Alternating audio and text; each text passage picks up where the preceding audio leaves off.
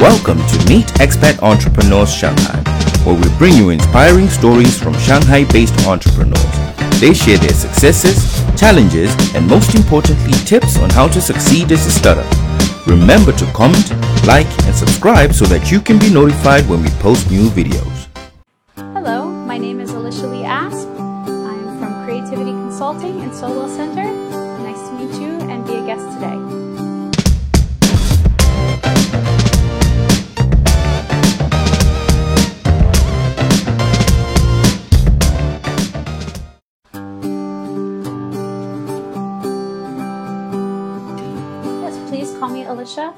I am originally from the USA. Mm-hmm. I have been in Shanghai for nine years. I've been an art educator, an entrepreneur. I've studied creativity and I've done a lot of coaching and consulting. And especially now, that's the main thing that I'm doing. There's tons to know about me. I do lots of things. I don't sleep much. Hi, could you tell us how did you end up in China? So, I was in the USA and I was teaching full time and I had my own business full time. So, I was doing two full time jobs. So, about 20 to 30 hours a week. I had my own art studio in school. It was a center. We had a gallery space. We taught kids and adults. I helped artists to promote their work and sell it. I even sold art supplies. I did like everything at that place. And then I also worked full time at a high school teaching photography, uh, graphic design, and art. And at that time, I went through a divorce. Uh, I had been married for 16 years and it didn't work out. And I lived in my center in my studio. And I noticed that even though I was making a lot of money between the taxes and the insurances and everything in the USA, that I wasn't ending up with hardly any money at the end of the month, especially as a single person. So one day I was looking at my DVDs. you know, it was a while ago, right? And so I have my DVDs and I had my favorite ones. My favorite ones were all about somebody who left the country and started their life over. And I said, "Oh, Alysia, you're so stupid. Why are, why are you here?" So I decided to sell everything. And I had a friend who was teaching in Africa, and I sent her a message and I said, "How do I do this?" And I started to get jobs for the international schools. I looked at it. Within two months, I had a job in Korea. And within the next six months, I sold everything my center, my car. I got down to five suitcases. I came to Korea. I was there for two months. The school went bankrupt. The parents had to keep it going so the kids could graduate. I became vice principal, even though I had no training in that whatsoever. And during that time, I interviewed and I got a job in Shanghai at Shanghai American School. And so I went back home for the summer and then I got to Shanghai and I've been here ever since. Uh, can you describe uh, what was the first job for you in Shanghai? When I first got here, it was full on Shanghai American School. I was mm-hmm. teaching middle school art mm-hmm. and it was in Pudong near the airport. Mm-hmm. So even then, the commute, they have buses, but the commute was 45 minutes each way. So you're looking at very long 50 to 60 hour weeks usually. Uh, so I did that, but I loved it. And I loved Jinqiao, which is where I was living. It was a bit of an expat bubble, but you know, it was comfortable. Uh, and at that time, I started to explore my other interests. So I started taking piano lessons again because I write music and I really love that. And I even started performing some blues jazz on the side with uh, some people that I had met that I was introduced to. And it was a great time to really explore a lot of what I wanted to do and what I loved. So far, how is your business going now? the business there's a lot of ups and downs you know and nobody can really predict all the stuff that's happening with all of these regulations and with covid and that's been a bit rocky right so when i started i knew that the consulting and creativity business and coaching was going to be okay when we decided to do this wellness center i knew it was more of a risk i knew because whenever you have a brick and mortar business especially in shanghai you have risks because there's high overhead and you have to deal with that but I knew that it had the most potential to help the most amount of people here in the city. And I love the city. I've been here nine years and I really saw a huge need for wellness that was just not just the physical wellness, not just the sound healing, because there's two ends of the spectrum, but everything in between. Because if you don't have your mindset right, if you don't have your emotions set, those things suffer. So it's more holistic. You have to work on all of these areas to get really stabilized. And that was where we came from. However, we opened in November, late November of 2021. We reopened in beginning February and things were getting really set. We started to have full schedules, more and more people were coming. And then the next round happened. and then, of course, I'm more cautious about it. If you have a center or a space, you don't want to be one that's had cases because if you do, then there's a stigma that goes into people's minds. So, even in March, we started to limit the amount of things that were happening here. And then, of course, the lockdowns happened. Uh, and unfortunately, we did not get any discounts from our landlords or anything, even though it was a government owned building. So, with all of that, we got to the place where after lockdown was over, technically we're still not allowed to have events here and without government permission and going through a lot of things. So, we got to this point where we can't really afford to keep this big, beautiful place and still operate. During the lockdown, we, we went to online and there was, it was okay so now I'm going to be changing the whole shift of what I'm doing and what the center's doing. Uh, could you tell us how do you balance your different roles? When you're a creative person, just doing one thing, one box, one label is typically not enough to feed your imagination and feed your motivation. I have found that the creatives I've worked for usually have to have a couple of projects at the same time, or they really feel stagnant.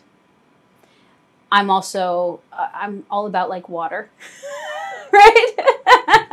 so water has to keep moving and there's a lot of sources of water that come in to make that stream go.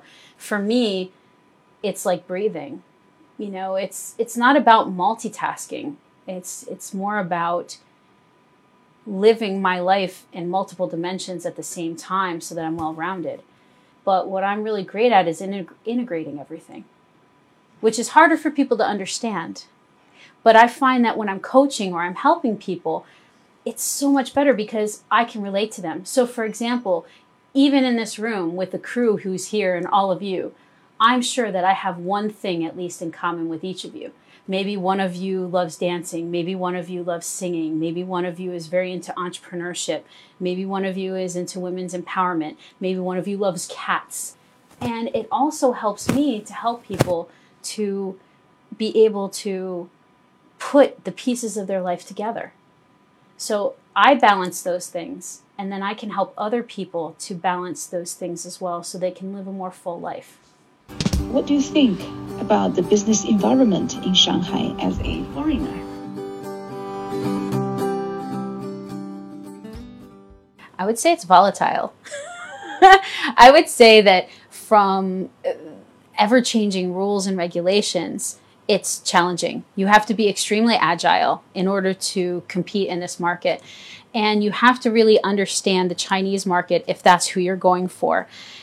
I would also say that the restrictions and all the things that keep happening keep throwing a lot of obstacles at people. And again, this is where the agility comes in because if you have things that are uh, closing or you have to move to online, you have to be ready. And the regulations change, I would say, almost every six months about certain things. So you have to be really paying attention. You have to do that. But on the other hand, it is super supportive there are more entrepreneurs here. It's such a land of opportunity. For female entrepreneurs in specific, this is an amazing place. I have never seen such support for female entrepreneurship in any of the places I've been to.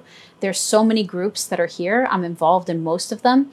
And it, you just couldn't ask for a better network to be able to start a business with.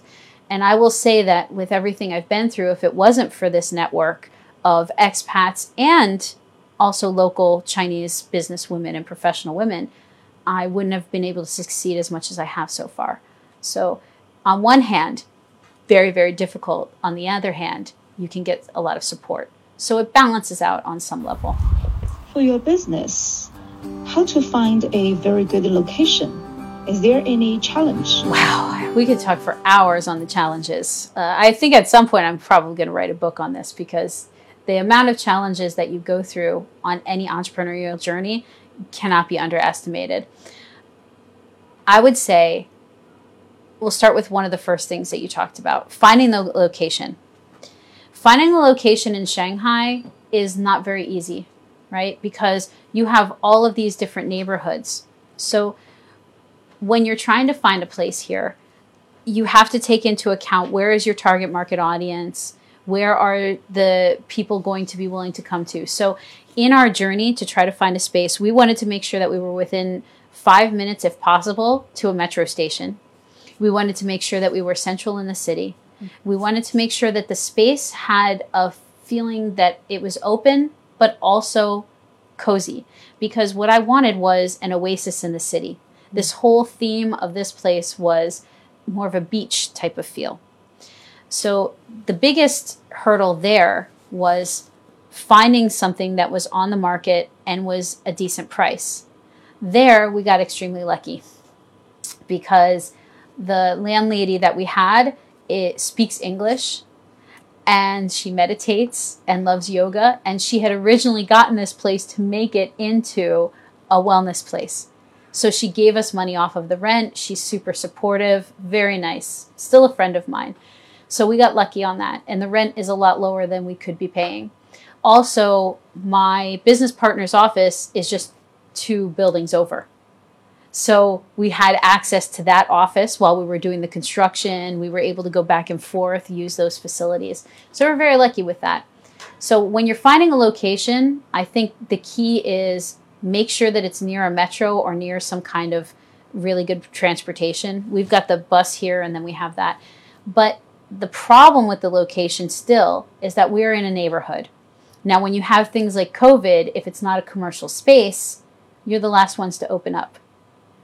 So, because this is more of a co working type space and it's zoned kind of differently, not full on commercial, then there's challenges. So if I were to go back and do things again, I would definitely make sure that I'm in a space that is zoned commercial that I know would be opened up sooner uh, with these kind of regulations. And that's something I would tell all your entrepreneurs to be careful with. Also, make sure that you know your neighborhood and your neighbors and either give them something really good when you come in, but make sure that from the beginning you're doing things that show that you're a part of that neighborhood if you're not in a fully commercial area, right? Because here, the neighborhood really makes a big difference.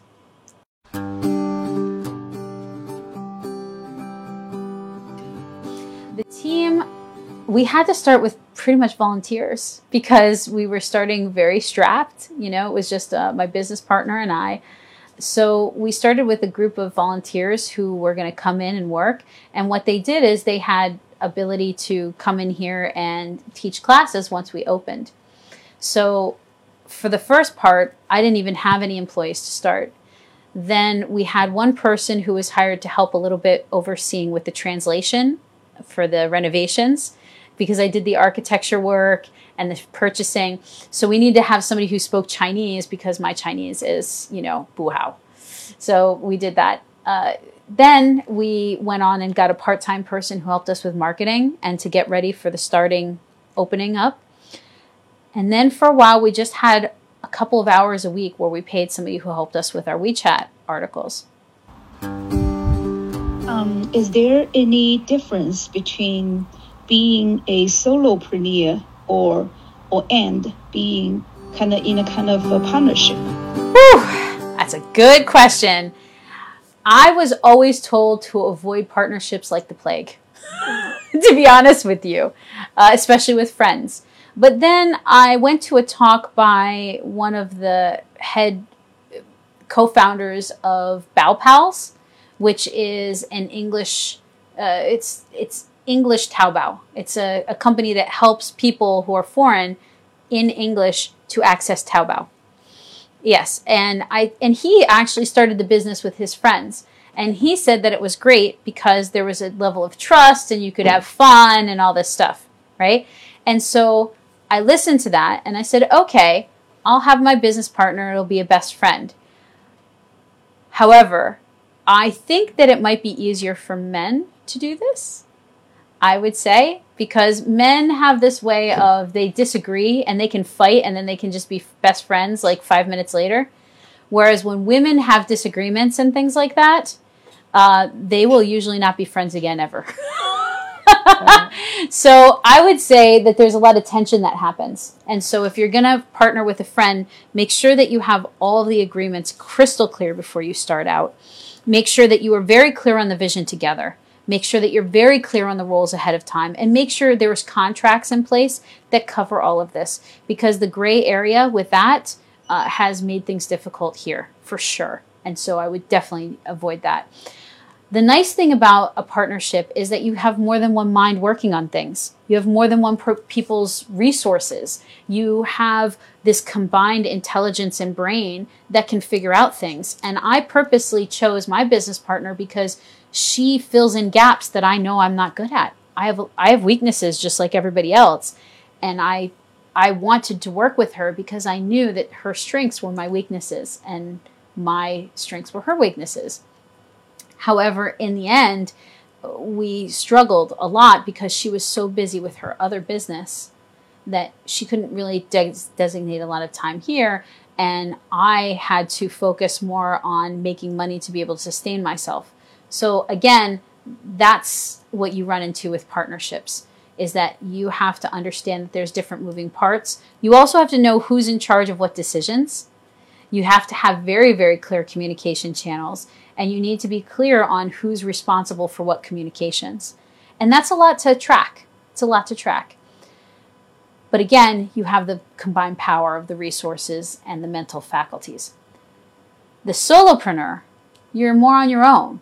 So you can still collaborate and you still have partners, but they're different, right? They're not going to be there cheering you on the whole way. You're not going to lean on them. So the solopreneur route, I think a lot of people are doing now. And I'm moving more towards that.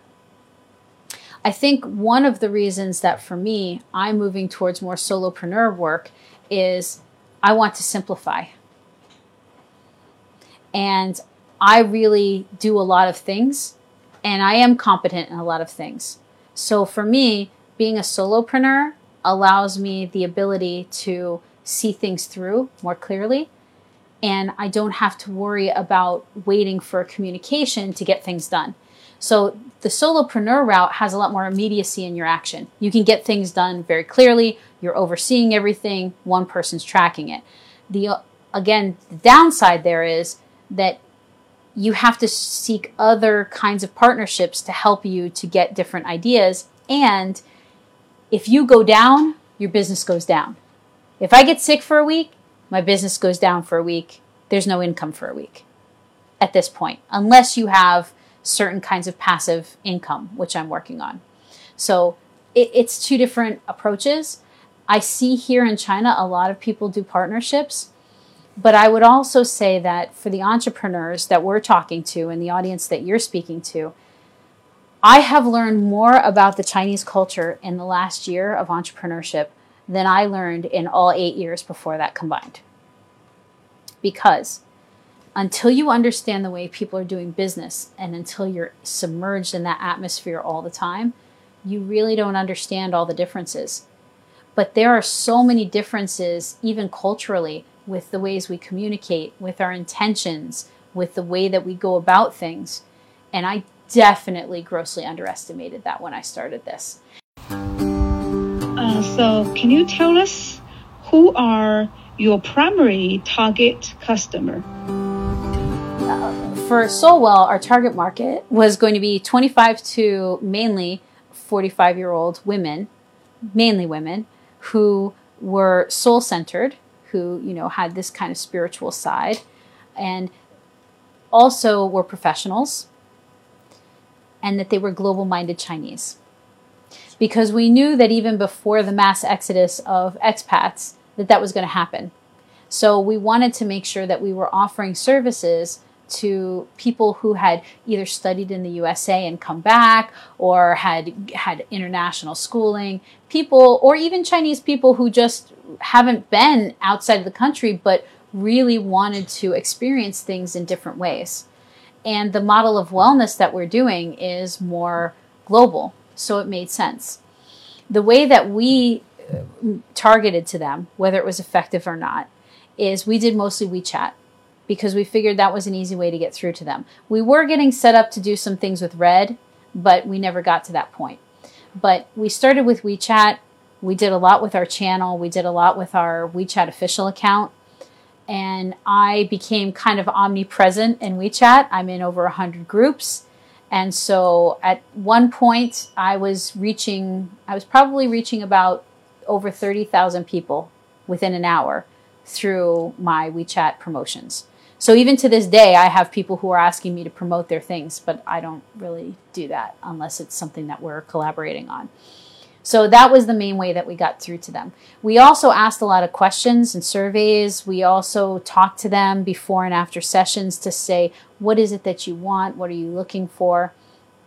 But the problem we've had is in this market, a lot of people say things that they say they want but then when it comes down to actually doing it and following it through, that's different. So I would also suggest any entrepreneur change the way that you ask your question.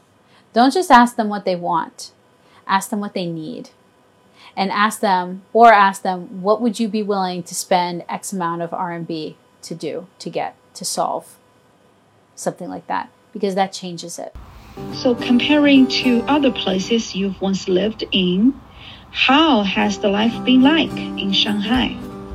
Well, this is the first time that I have lived in such a big city. I lived in Seoul for a year, but this city has a definite different vibe. I grew up in between two cities, so for me, the differences of the city are that there's so much opportunity. It's so global. It's probably the most global city I've ever been in, and one of the most global ones I've ever seen. And I love the variety of the different things that you can do here and that you can see and that you can experience. I'll have lunches with people from different continents. You know, it's it's just an amazing place. So, in Shanghai, what did you do for fun? Oh, there's so many things to do here. It's one of my favorite things about this city is that there is so much to do.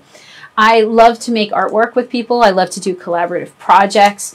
I love to get together with people and have really amazing conversations. I love how many different personal development and growth things you can do. You can go to sound healings, you can go and learn about culture, you can learn about art. There is 20 things to do every night of the week here in Shanghai. I also love to kayak. I haven't been able to do that as much as I'd like to. I used to do it in the US all the time, but there are a couple places on the outside of the city that you can go and you can kayak a little bit. I love to go and travel around China when I when we're allowed to because I really enjoy hiking and I enjoy seeing the natural places. I really love the parks that are here and being able to go through and seeing how people are interacting in those spaces and the culture that's there. I really also love dancing. So there's a lot of dance here, and you can get anything from salsa to African dancing, you know, to tango, whatever you want, you can get here in this city, even hip hop. So uh, I really do enjoy that as well. And I have a lot of friends that are here. So uh, I also would say that the food is amazing because there's so many different things that you can experience. But I can basically sum it down to I love new experiences and I love sharing those with people and Shanghai has more than enough to offer that you never get bored, even after nine years of being here. You have kind of a future business plan. Uh, can you share this thinking with us? Yeah, things are definitely pivoting. So, this beautiful center that we are doing this in, this is probably my last video in here ever. Uh, and I'm so grateful to be able to do this with you guys here because uh, it's hard. But the overhead of having this space with not being able to have events and with so much changing has led us to have to close this center. So Soulwell itself still exists as a brand. We're still doing our learning lunches. We're still supporting some of our instructors and our coaches, but we're going to move to more online and some pop-up events. I'm very lucky that I have a lot of friends who have said that there's places that I can go to and people who are offering me spaces to do work in. So I'm going to start having pop ups in these different locations and things like that. And then I'm going to be doing another phase, which is having an international online business. Which this was always this was always supposed to be an online international business first, but we just did the building before the online. In the original business plan, it was going to be online first. So the international markets are very different than the Chinese markets. So we will keep our presence here, but then move to the online markets where they are a lot more used to some of the concepts of what we're doing and then build the brand as awareness for holistic wellness really starts to take more root here as it is and feel out the situation. So currently what I'm doing is taking Soulwell to be more online and international and some pop-ups, but I'm focusing more on my initial business, which was creativity consulting. And I, in the next two months, I'm going to be speaking and doing professional development for schools. I already have that in the books. I am working with some families as a coach, but now I'm working with middle school and high school students. Not just it's not tutoring, but it's it's actual consulting and coaching where I'm helping them to learn how to learn visual note taking. How do you organize information? What are some of the thoughts and ways to study so that you're more effective? What are the ways that you can have better EQ when you're in the classroom? How to make goals, how to manage your time. These things that all the adults want coaching on. But now imagine you start doing that with the middle school and the high schoolers. That means that they're going to have 10 more years of productivity and happiness before they wait until they're in their mid 20s to get it. And I've had a lot of success with that. I also have some speaking engagements with businesses as well. And I am also helping young adults and young entrepreneurs being paid to speak and help train them as well. So I'm moving more towards the training, the consulting, and the coaching, but going for younger actually. So now my target market audience is going to be somewhere between 10 to 25. And that changes a lot. For those who wants to start a business in the future in Shanghai, what kind of advice would you like to share with them? I think that a couple of things that you need to keep in mind is you need to have really strong planning. You need to have really strong grit and determination and know ahead of time that when the bad things come, you're going to be willing to do what you have to do. And it may be sacrifice, it might be difficult, but you need to be in a position knowing that when you hit the dip, as Seth Godin calls it, when you hit the dip, that whatever you're starting out, you know it's going to dip. You're willing to push through to get to the other side. And then, while you're doing this, can you do this in a way that's balanced? Where you are healthy, where you are happy, where you are passionate, where you are doing something that fulfills your purpose, but also keeps you happy at the same time. Because the times that people really fail at business are the times when they lose their balance, myself included. And even though this beautiful center is going to be closing, it's going to be better for my balance. And so now I realize if it's not something that makes you want to get out of bed in the morning, then it's not the right solution. So creatively find another one. Meet Expat Entrepreneurs Shanghai was brought to you by Jiao Tong University's Institute of Cultural and Creative Industries in partnership with Invest Shanghai, Any Helper, Vivirchina, and the Telus Drive.